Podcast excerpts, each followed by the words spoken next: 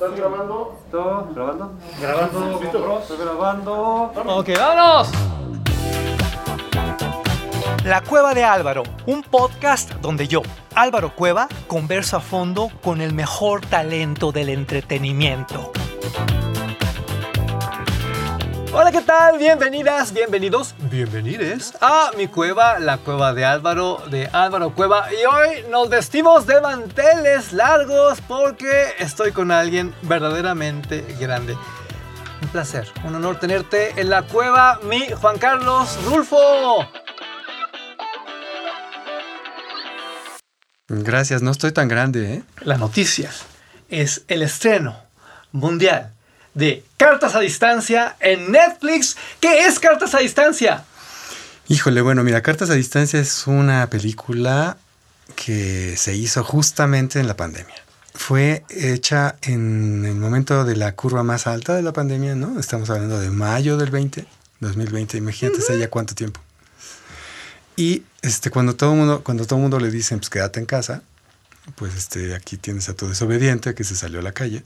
Y pues andaba yo haciendo otras cosas cuando de repente me acerqué a una clínica del IMSS, la clínica, 20 clínica 27 que está en Tlatelolco, y de repente había muchísima gente afuera de la clínica, unas rejas verdes que, que, que, separaban a la gente de todo el personal médico. Y toda esta gente pedía a gritos, quiero saber si está bien, quiero saber si está allí, quiero saber más de él, o de ella, o de mi familia, ¿no?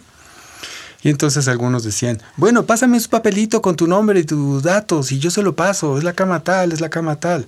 Y en eso se acerca un enfermero que se llama Jorge, con un letrero aquí pegado en el pecho que decía calavera, sin miedo a la muerte. Y él estaba encargándose, junto con otros trabajadores sociales, de recoger todos estos este, mensajes. Y al mismo tiempo él estaba entregando mensajes a toda la gente. Entonces fue como decir, a ver, espérame, ¿qué está pasando? Hay como, como, como un puente de comunicación entre el interior y el exterior gracias al enfermero. Esto es un documental, es una película o es, es una serie. Acabamos haciendo una película, una película documental con estas historias de comunicación entre la familia y los contagiados a través de los enfermeros. Empezó esto a comunicarse a través de videocartas, de videomensajes, a través de los celulares. Y nosotros lo que hicimos fue decir a la gente, ¿por qué no le dices más bonito qué onda tu familiar que está allá adentro? Y cuéntale qué está pasando en tu casa, qué onda con tus hijos, qué pasa con todos los demás.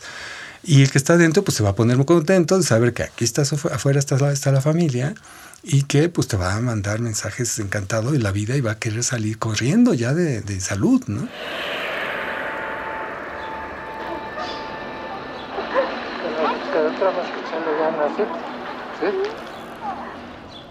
La vida a veces nos pone obstáculos y pruebas durante el camino para demostrar lo fuerte que somos. Hay que recuperarse. Y cuando tengas momentos de dudas o ganas de rendirte, Piensa en toda la gente con la que merece la pena tener una conversación, que merece la pena abrazar, hacer bromas, las risas que te quedan por echarte o las anécdotas que te quedan por contar. Juan Carlos Rulfo, ¿qué te hace suponer que las audiencias de México, de Latinoamérica, del mundo entero, a través de Netflix, se van a sentir atraídas por este contenido y no por otros? Bueno, primero porque hay una cosa que me encanta, que es que te sientes comunicado y te sientes en familia. Esta es una película finalmente que abraza a la gente y que estamos usando un hashtag muy interesante. Bueno, a mí me gusta mucho que dice que las palabras curan. Finalmente estas palabras que cruzaron esta reja verde del IMSS a través de papelitos y luego de videos, fueron las medicinas que creo que salvaron a muchísima gente, ¿no? Y de regreso, que le volvieron el optimismo a las familias de que esto íbamos, de que íbamos a salir adelante. La comunicación entre las familias, las palabras de amor, de creencia, de cercanía, de verdad finalmente, ¿no? Cartas a distancia es un poema, es una oda a la palabra escrita, a las nuevas tecnologías, a muchas cosas que la gente ni siquiera se imagina. Tú ya tuviste algunas experiencias con público en Los Pinos, en Cineteca Nacional.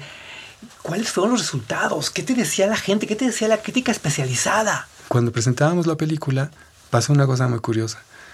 Estaba la audiencia, que era la gente como tú y yo, en general, cualquier audiencia, y la gente que estaba dentro de la película, de repente se levanta de la audiencia, que era como cualquier gente, y se levanta y pasa al frente. Ah. Entonces te das cuenta que pudiste, pudiste haber sido tú pudimos haber sido cualquiera. Entonces esa comunicación se volvió, hasta se me pone chinita la piel, mira. Pudo haber sido, es, somos todos nosotros los que estamos en la película, ¿no? Y eso creo que hace falta mucho en, en este país, es decir, vernos reflejados en algo donde, donde nos podemos eh, sentir parte. Pero algo que sí creo que sí nos comunica es la familia, es la vida en general, nuestros hijos, nuestros padres, nuestra familia en particular que está allí y que de repente podemos salvarla con palabras de amor. Y para que entiendas de qué estamos hablando, Juan Carlos, recuérdale a las audiencias de la Cueva de Álvaro, ¿quién eres tú? Pues mira, resulta que un día yo estaba muy contento en mi casa, jugando fútbol en la esquina, eh, yendo a comprar una paleta de limón, como todos los chavos de mi edad, teníamos 20, 22 años. Estaba enamorado platónicamente como siempre. Este, mi madre me decía que llegara todos los días puntual, mi padre estaba por ahí, y de repente muere mi padre. Mi padre, bueno, este señor, un escritor conocido, Juan Dilo por favor. El escritor mexicano Juan Rulfo, adorado, el mejor escritor para mí en la vida. Este, no, nada más para ti. Bueno, tengo que decir que tengo una relación muy personal con él, ¿verdad? Es mi papá. Pero además, bueno, ese día se fue. O sea, murió. A partir de entonces comenzó una historia que que ha tomado muchos matices. Y una de ellas fue que mi madre me dijo, ok, si quieres saber quién era tu padre, vete al sur de Jalisco y pregúntale a los que están ahí si lo conocieron. ¿De veras? Como dice la novela. Ve, mi madre me lo dijo. Entonces fui, en señal de que... Es que llegaste... De prometerlo todo, fui a preguntarle a la gente que vivía ahí y me empezaron a hablar de cualquier gente menos de él. Y lo más interesante fue que a partir de ahí comenzó todo. Es decir, Tuve mis mejores maestros, que eran los mentirosos y cuenteros del sur de Jalisco, que eran dicharacheros y habladores, cuenteros espontáneos que hablaban y contaban lo que quisieran contar. Y yo un poco con la espontaneidad y esta como cosa ilusa de que me iban a decir alguna cosa sobre mi familia. Y me empezaron a hablar de mi abuelo, del padre de mi padre, que fue asesinado en la Revolución Cristera por un tiro a la espalda, la bala le salió por algún lugar en la cabeza. Y a partir de ahí comenzaron una serie de historias por las cuales entendí que yo soy como soy por eso, porque mataban a mi abuelo antes de que mi padre tuviera razón. Mi padre tenía cinco años. Y en ese momento empiezo yo a, sentir que los cuentos volaban por el aire. Es decir, todas esas historias que no había escrito mi padre o que había escrito andaban por ahí en otros fragmentos que faltaban pescarlos y ponerlos en algo. Y yo tenía una camarita, pues la puse, un micrófono que me acaba de comprar, se los puse y empecé a escuchar. Y empecé a escuchar. Y entonces me di cuenta que mi padre lo que hizo toda su vida fue escuchar. ¿no? Escuchó todas estas historias, no como este distraído que iba ahí a preguntarle a la gente, sino su vida era escuchar, escuchar historias tremendas de todo lo que pasaba en el sur de Jalisco, que era lo que pasaba en México, que sigue pasando en México. Y te das cuenta entonces que él empezó a traducir a su manera y empezó a descubrir un lenguaje que con el tiempo se fue traduciendo en esta especie de, de estilo literario que él cristalizó en sus obras y que yo pues tenía todavía ahí a estos este, testigos de la historia, de mi familia en este caso, y de la historia de México, por supuesto, de principios del siglo pasado, donde algunos eran matones, donde algunos habían sido los culpables de que mi abuelo conociera a mi abuela, conocía al personaje que le llevó la carta de presentación de mi abuelo a mi abuela, que mi abuela le contestaba a mi abuelo para que entonces se conocieran y entonces naciera mi padre. Es decir, conocía a la persona, se me pone otra vez chinita la piel, pero de este lado. Porque ahí estaba finalmente la raíz de mi vida, ¿no? Y tus documentales son únicos. Has recibido lo mismo el Ariel, que reconocimientos en Sundance. Hay uno que a mí me parece verdaderamente alucinante, el, hoyo. Chingalbur. no, y menos cuando le recuerdas a la gente de qué trata. ¿De qué trata? Mm. El hoyo. Bueno. A, mí nunca se me hubiera ocurrido hacer un documental de eso, pero e-, menos con esa perspectiva. Yo venía de todo este cuento, de todos estos viajeros, cuenteros, mentirosos y characheros, grandes tipos, grandes historias, grandes personajes. Y de repente, bueno, se hizo el abuelo Cheno y otras historias, que son las que me gustan. Ahí empezó todo. Y luego vinieron historias del olvido al ya no me acuerdo, que se llama del olvido al no me acuerdo, que finalmente del olvido, la gente ya se les estaba empezando a olvidar todo. Y después, pues hablando del lenguaje y de estas historias, llego a la Ciudad de México, o estoy en la esquina de mi casa, donde empiezan a anunciar que iban a hacer un puente en el periférico, en esta vía enorme, fantástica, única, que es esta arteria tan importante de la Ciudad de México. Y digo, ¿cómo va a haber un puente aquí? O sea, no lo podía imaginar. Dije, bueno, y empieza a ver el caos. Empieza a ver Un día hice cuatro horas para llevar a mi hijo a la escuela, o sea, fue... Pero esas cuatro horas en coche me hicieron ver a la gente que estaba trabajando haciendo los hoyos, nada más las puras marcas donde iban a hacer algún día los cimientos de lo que más adelante sería la columna que más, más, más adelante iba a sostener las traves de los carriles centrales del nuevo periférico, del puente, del segundo piso, del, segundo piso del periférico. Y, y viéndolos dije, bueno, toda la gente estaba desquiciada, mentando de todos sabores y colores, pero aquí había paz, ¿no? Estaban estos señores ahí sentados, acostados, platicando muy tranquilamente. Entonces un día dejé el coche por ahí, me, aso- me asomé, me acerqué y me dije, ¿qué pasó, güero? Véngase acá, le echamos, tómense una tortita, ¿no? Y empezamos a platicar y ya no salí de ahí en dos años. Fue la columna 183 y la 184 que está en la esquina de Periférico y Las Flores, que me acogieron en el buen sentido y me dejaron ahí sentado desde que se hizo el hoyo y empezó a construirse todo lo que iba a ser la, la columna de, de sostén de una de las partes más sofisticadas del periférico. Y aquí donde tiene la conjunción o donde se conecta con lo que venía haciendo, es que siempre había querido hablar de los albures, porque me gusta mucho el albur. ¿no? Entonces estoy con los personajes maestros en el asunto y son los albañiles. Insisto, a mí jamás se me hubiera ocurrido hacer un documental de esto y el resultado es bellísimo, entrañable, incluso desgarrador. Por eso no me cuesta trabajo entender que ahora nos sorprendes, nos sorprendes con cartas a distancia. Pero, ¿cómo se te ocurre trabajar este material? Lo que pasa es que la Ciudad de México es un lugar increíble. Es, lo odiamos, pero también es este es indescriptible. Pues entonces, la película en el hoyo siento que se queda muy corta para todo lo que en realidad pudo haber sido. Este eh, pasó el tiempo y empecé a hacer otras cosas. Entonces me diversifiqué, se abrió mucho el, el- el algoritmo, digamos.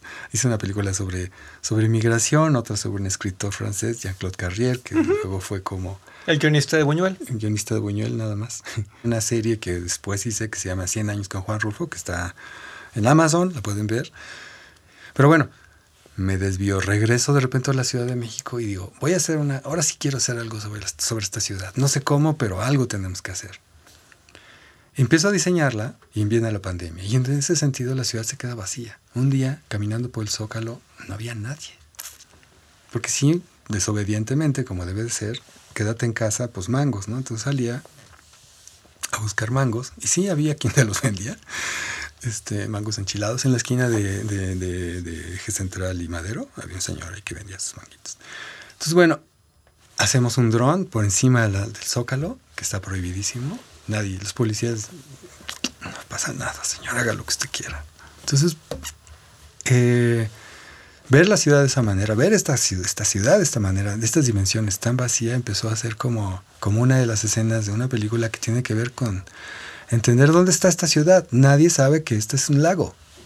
Todo el mundo se pelea que por qué el aeropuerto, que por qué no, que pues, esta ciudad algo le va a pasar un día. Y dicen por ahí que la mejor, lo mejor que puedes hacer es no hacer nada para que se acabe de hundir.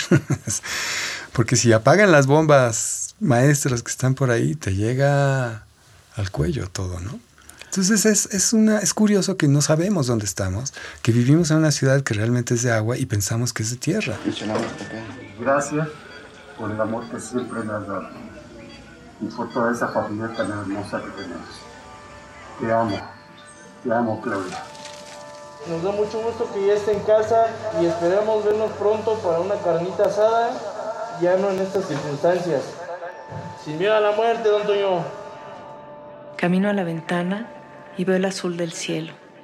Pienso que somos como mariposas que vuelan durante un día, pensando que lo harán para siempre. Me parece fascinante que tengas esta concepción macro y al mismo tiempo nos ofrezcas un producto tan íntimo, porque sí, te toca el alma ver cómo estas personas se comunican a través de cartas, a través de videos, con los pacientes del hospital público. ¿Por qué elegiste ese hospital en especial y no un hospital privado donde hubieras tenido más facilidades para hacer algo verdaderamente espectacular?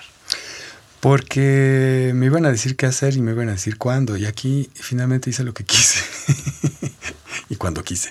Es decir, Finalmente yo andaba caminando por ahí tratando de hacer estas imágenes como te contaba cuando de repente me llega, estoy trabajando con una investigadora, una gran mujer que se llama Melissa del Pozo, que era es, reportera, le habían encargado que hiciera historias de la pandemia y me cuenta la historia de Jorge Calavera, el enfermero de la Clínica 27 del IMSS en Tlatelolco.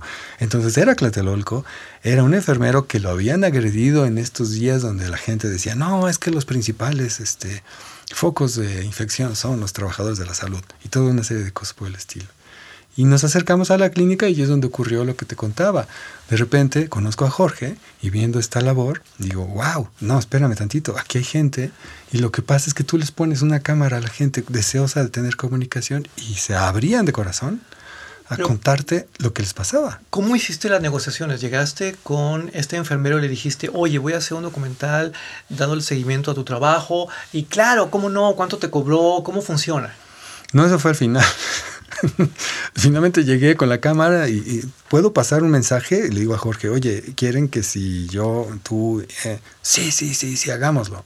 Nos pusimos a platicar, empezamos a ponernos de acuerdo de que él me dio mi número, bueno, yo le di mi número, él me dio el suyo, empezamos a, a grabar afuera en la calle, se lo le pasaba los mensajes a Jorge, Jorge los grababa, me los pasaba, yo se los pasaba a la gente. Empecé a hacer labor social, al rato ya había una cola de gente frente a mi cámara. No podía usar una cámara sofisticada porque las cosas tardaban más por aquellas cosas de, del flujo de materiales que son muy pesados. Entonces empecé a usar los celulares y ellos empezaron a grabar sus propias historias en casa. Y eso fue bien bonito porque se empezaron a hacer ahí mismo, sin hablar de la clínica, talleres de cine, talleres de video en la calle, ¿no? Con la gente porque la gente decía, entonces lo grabo de esta manera, sí, pero mira, grábalo así, no pongas en contraluz, trata de acercártelo para que le escuches mejor, trata de acercar a tu familia, mira, platica con ellos, eso te lo va a agradecer tu familiar, porque entonces va a ver a tu gente cerca de ti. ¿no? Fíjate lo que provocas, Juan Carlos Rulfo. Te recuerdo, La Cueva de Álvaro es una producción de N Podcast. Nos puedes ver en N Media, disponible en VIX y en nmas.com.mx y nos puedes disfrutar como podcast en Deezer, en Google Podcast, Amazon Podcast, en eh, Spotify y en todas las plataformas que ya conoces. No es dos por uno, es una experiencia completamente diferente. Las tienes que vivir por separado porque créeme, hoy, hoy sí vale más que nunca la pena. ¿Cómo consigues que estas familias que están pasando por momentos de tantísimo dolor te abran su corazón al grado de que de repente un hombre se pone a bailar frente a tu cámara exactamente como bailaba cuando conoció a la mujer de la cual se enamoró y que está agonizando después de la reja. Pues la desesperación. Yo creo que una cosa que siempre te toca hacer cuando estás haciendo esto, tú lo has de saber, es cómo le pones una cámara a la gente, ¿no? Para que te den confianza, para que se abran de corazón.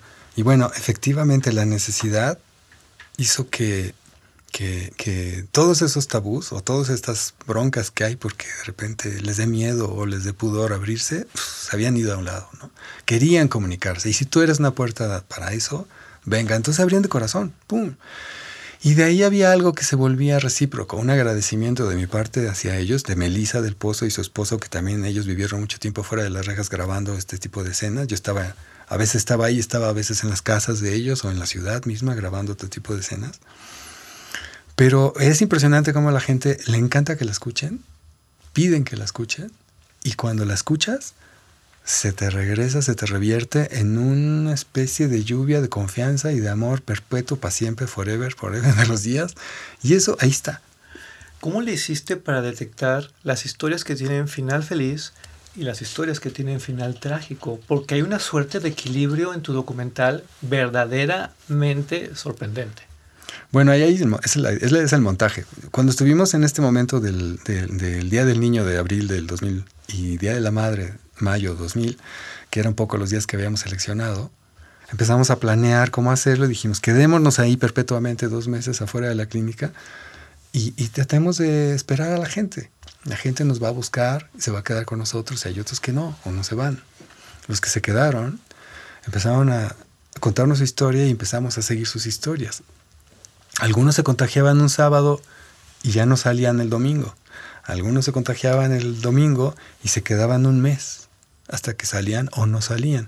Y lo que hicimos fue, por el amor a ellos, de estar muy relacionados y tener como una buena amistad, empezamos a esperar a que estas historias tuvieran su fin, bueno o malo, o como lo quieramos calificar. Y en lo que eso ocurría empezábamos a hacer otro tipo de historias, conocer el barrio, conocer otros personajes. La receta de la película es que escuchar abre puertas de confianza. Cuando hay crisis, la gente necesita hablar. Y creo que lo más importante es poder abrir ese espacio, como esta mesa, para poder platicar con la gente, contigo, con todos. Y en ese sentido, creo que tú sí sientes cuando alguien quiere hablar y sí se siente cuando alguien te escucha. Porque la película no es trágica, según yo, es más una, una oda a la vida y un homenaje a, disfrutar estos momentos que tenemos ahora y que las gentes con las que vivimos de este espacio que se llama vida. Entonces, eso creo que es muy... Tu película es fundamental. Yo no sé si estás consciente de que construiste un documento histórico, de que este material, conforme pase el tiempo, se va a volver de culto va a crecer, a crecer, a crecer, incluso en los mercados internacionales, ahora gracias a Netflix, hasta convertirse en una locura. O sea, me gusta mucho que, que, que, se pueda sentir que hay un documento que además conforme pase el tiempo valga más en el sentido de, de, de, lo que pasó, de lo que fue un momento histórico en la vida de la humanidad. No fue solamente en México. Es... ¿A ti nunca te dio miedo contagiarte ahí? No, de hecho sigo libre, fíjate, no me he contagiado. Este, no, yo va a ser fuerte decirlo, pero siento que la pandemia no existió. siento que no, que era tan irreal. No solamente por estas este, historias que hay sobre los eh, los planes macabros de la sociedad al respecto de crear pandemias para que todo el mundo se muera o que nunca te vacunes, porque finalmente si te vacunas te vas a morir el día que alguien apachurre un botón. No sé, todo eso. Pero se me hacen temas fantásticos para poder crear historias. Los mecanismos de defensa siempre, siempre nos protegen. Pero, Juan Carlos Rulfo, no te contagiaste de COVID, de COVID-19, pero ¿cómo te vulneraste emocionalmente para lidiar con estas muertes? Ah, siendo feliz. Eh, me, me encantaba tener la posibilidad de poder ayudar a la gente. Eso te llena de energía. O sea, cuando te sientes útil, cuando estás enfrente con una cámara y ves que la persona que está enfrente te está dando lo más importante, el deseo más fuerte que tiene en ese momento, que es el que está allá adentro, sane, y lo tienes todo en la mano y lo único que tienes que hacer es pasárselo electrónicamente al enfermero que además está en la misma situación, estoy del otro lado. ¿no? Y, o sea, el medio de comunicación tiene sentido. Todas estas teorías de la comunicación en las universidades, todo eso, sirven para pura papa cuando ves este mecanismo, cuando ves todas las los medios de comunicación haciendo cualquier cantidad de tontería y media, eh, haciéndole, dándole miedo a la gente, construyendo unas barreras de comunicación entre sí. dices, bueno, ¿qué están haciendo? Entonces yo creo que fue la lección más fuerte que para mí yo vi por parte de esta sociedad, es la inutilidad de la tecnología y de los medios que tenemos para poder sanar a la gente. Si llegara el momento en que tuviéramos una guerra mundial, mundial, mundial, otra pandemia más mundial que esta y más terrorífica, ¿qué van a hacer? ¿Van a volver a prohibir la cercanía? ¿Qué van a decirle a la gente? ¿Que no pasa nada? ¿O cómo nos vamos a comunicar? Yo creo que estos aparatitos celulares se vuelven en la, en la epopeya de la crónica que cada uno tenemos en la bolsa. Y me encantaría podérmelos, este, este, no sé, eso deberías hacer ya que estás en eso, este, ordeñarlos todos y empezar a, a estar de metiche, finalmente de algo sirve, y poder hablar de ese tipo de comunicación que finalmente ahí es donde está la vida de la gente. ¿no? Todo el mundo está leyendo, escribiendo, apuntando o hablando o diciendo cosas. ¿Verdad que la felicidad es la salida, la solución? Ah, por supuesto, pero hay que crearla, hay que construirla. Entonces, estos mecanismos creo que son parte de la cercanía, ¿no? O sea, construir cercanías. No, no, no, no volvernos ajenos, sino construir miedos, que es lo que hacen todos los días. Todos los días ven las noticias, ¡pum! una bomba y ahora qué va a pasar, ¿no? Ahorita el mundial, bueno, el mundial, cuando fue el mundial, pues, este, no vamos a decir qué pasó, pero pues era una, una vitamina también para alejarnos de, de, de, la pandemia inmediatamente, ¿no? Era alegría, eran íconos, eran cosas que necesita el ser humano por alguna razón. Necesitamos ser felices. Y te voy a contar algo muy personal que me ocurrió con cartas a distancia. Porque te ves feliz. Fíjate que cuando me contaron tu documental, dije, qué cosa tan rara. Debe de ser una experiencia muy dolorosa, una experiencia muy deprimente. neto, sí. Lo vi, bueno, yo no cabía en mí de júbilo. Mm. Cuando vi las cartas a mano, con errores de ortografía, con esa tipografía, esos dibujos, esos carteles, cómo los pegaban en los vidrios, bueno, regresé al kinder, regresé a la palabra escrita, regresé a eso que finalmente se llama literatura, letra dura, que trasciende. No, no, no, no, no, no tengo palabras para agradecértelo. Ay, pues eso, qué gracias. Es que fue divino. De veras. Yo no sé si te lo propusiste, pero fue un regresar a un origen muy ancestral, a las cartas de los abuelos de nuestros abuelos. Eh, cuando escribir era un privilegio. Y luego cuando lo combinas con los videos, bueno, ya te quieres volver loco de placer. Porque tienes la combinación perfecta de literatura y cinematografía, con gente común y corriente en circunstancias extremas. Esa es la película exactamente. Qué bien, ¿cómo supiste? es que la gocé muchísimo. Cuando la gente se une, y lo ha demostrado varias veces, y esta película, o el resultado de esta película es gracias a que la sociedad civil encontró un mecanismo de comunicación para resolver este punto. Yo te admiro ya estamos aquí como en las confesiones, porque además tú eres un director muy social y yo también creo en la no, gente. No, metiche. Pero es que tú le das la cámara a las personas más humildes, a las mujeres más sencillas, a la gente que exactamente jamás le van a dar la cámara. Y se la das, pero en grande, global Netflix. Me encanta que te guste y gracias por, por, por, por verla de esa manera. Porque no solo me gusta, me encanta. Y por lo mismo te ruego que nos hables de la parte técnica. Porque, ojo, está editada por los dioses. Ah, es Fotográficamente, bueno, la parte de audio, no, no, no, no, a ver. Claro, no, me preguntaste que cómo era que, qué onda con la cantidad de material. Lo que pasa es que esas cinco historias que se fueron quedando a lo largo de esos dos meses, pues había más historias, claro que hay más historias, pero ahí está Valentina Leduc, que es una editora fantástica, que además tiene un tino y un ojo eh, sensorial muy particular en el sentido de que cuida a la gente. Es decir, le da un pudor, eso todos los días, le da muchísimo pudor que, que, hablen mal de alguien o que le duela a alguien algo. Si te levantas y dices, ouch, ¿qué tienes? No, no, no te pasó nada, no, nada más ser un, un ouch. Entonces, el cuidar que esos materiales estén balanceados, que no necesariamente tú veas un sufrimiento por sufrir, porque es muy usual que de repente tú dices, ah, esta película para que sea dramática vamos a poner a alguien llorando, sufriendo y que le duele y que se descuartiza y que le rompan la cabeza y balazos. Mm. No, aquí se trataba de cómo puedes tú, eh, y antes de decirte esto, seguramente hay historias tremendas en la película. O sea, en el material que se grabaron hay historias muy fuertes y seguramente en toda la historia de la pandemia en México hay lugares en donde se vivió muy, muy, muy, muy grave y aquello muy, muy dramáticamente fuerte. Pero ¿cuál es el sentido de ponerlo?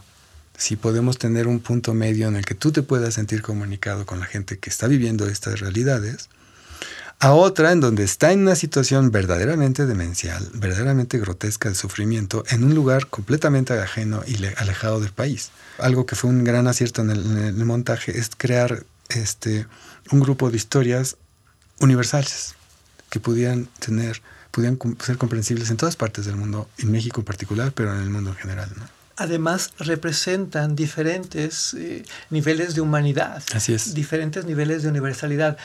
Háblame por favor de la parte técnica. Yo quiero hacer un reconocimiento a, la, a, las personas de fotografía, de audio, porque mis respetos. Trabajar en esas circunstancias, todos ya me los imagino con los cubrebocas, no, bueno, y las mascarillas. Y no, en el hospital nunca nos dieron permiso hasta más adelante porque todo lo grababan los enfermeros, como tú bien decías. El enfermero Jorge, que le gustaba la fotografía, le dimos una pocket cámara de estas este, DJI, perdón el comercial, pero es muy buena.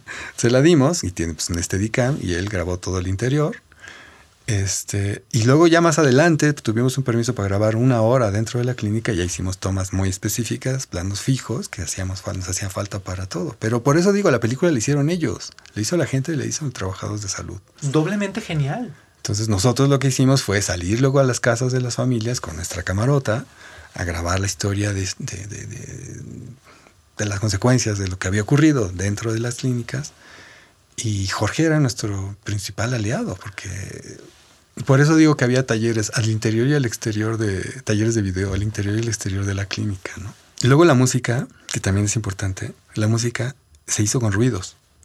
La música está hecha con todos los sonidos de, las, de los respiraderos, de los respiradores, de las máquinas. Es cierto.